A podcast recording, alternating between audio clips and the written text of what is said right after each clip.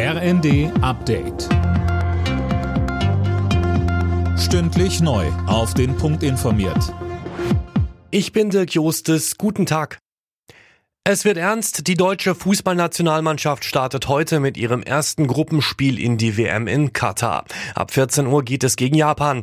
Nicht dabei sein kann Bayern-Star Leroy Sané, der sich gestern mit Knieproblemen abgemeldet hatte. Nationalspieler Joshua Kimmich warnt unterdessen vor einem starken Gegner. Generell muss man sagen, dass die Japaner ja viele Spieler haben aus der Bundesliga. Dementsprechend äh, kennen wir den ein oder anderen Spieler. Äh, sie sind fast alle, glaube ich, sehr schnell und wendig, äh, sehr spielstark, verfügen über eine eine gute Technik. Dementsprechend müssen wir Obacht geben, wir sind auf der Hut.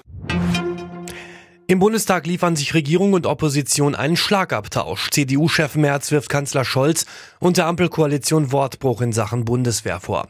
Trotz des beschlossenen Sondervermögens gebe es noch keinen Auftrag. Außerdem kritisierte er, dass die versprochenen Entlastungen für die Bürger zu undurchsichtig sind. Er sagte, Klar ist bis heute allein, dass die Dezember-Vorauszahlungen vom Bund übernommen werden sollen. Alles andere bleibt trotz ihrer Beschlussfassung im Unklaren. Die Bevölkerung weiß bis heute nicht, wann sie aus Gas Gaspreisbremse und Strompreisbremse die Leistungen bekommt, die Sie in Ihrer Regierung versprochen haben. Das Bürgergeld soll heute eine weitere Hürde nehmen. Nachdem sich Ampel und Union gestern auf einen Kompromiss geeinigt haben, geht der Vorschlag heute in den Vermittlungsausschuss. Das Bürgergeld soll im kommenden Jahr Hartz IV ablösen.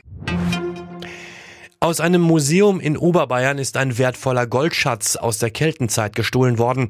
Die unbekannten Täter brachen eine Vitrine auf und ließen fast 500 Münzen mitgehen. Laut Landeskriminalamt liegt der Schaden bei mehreren Millionen Euro.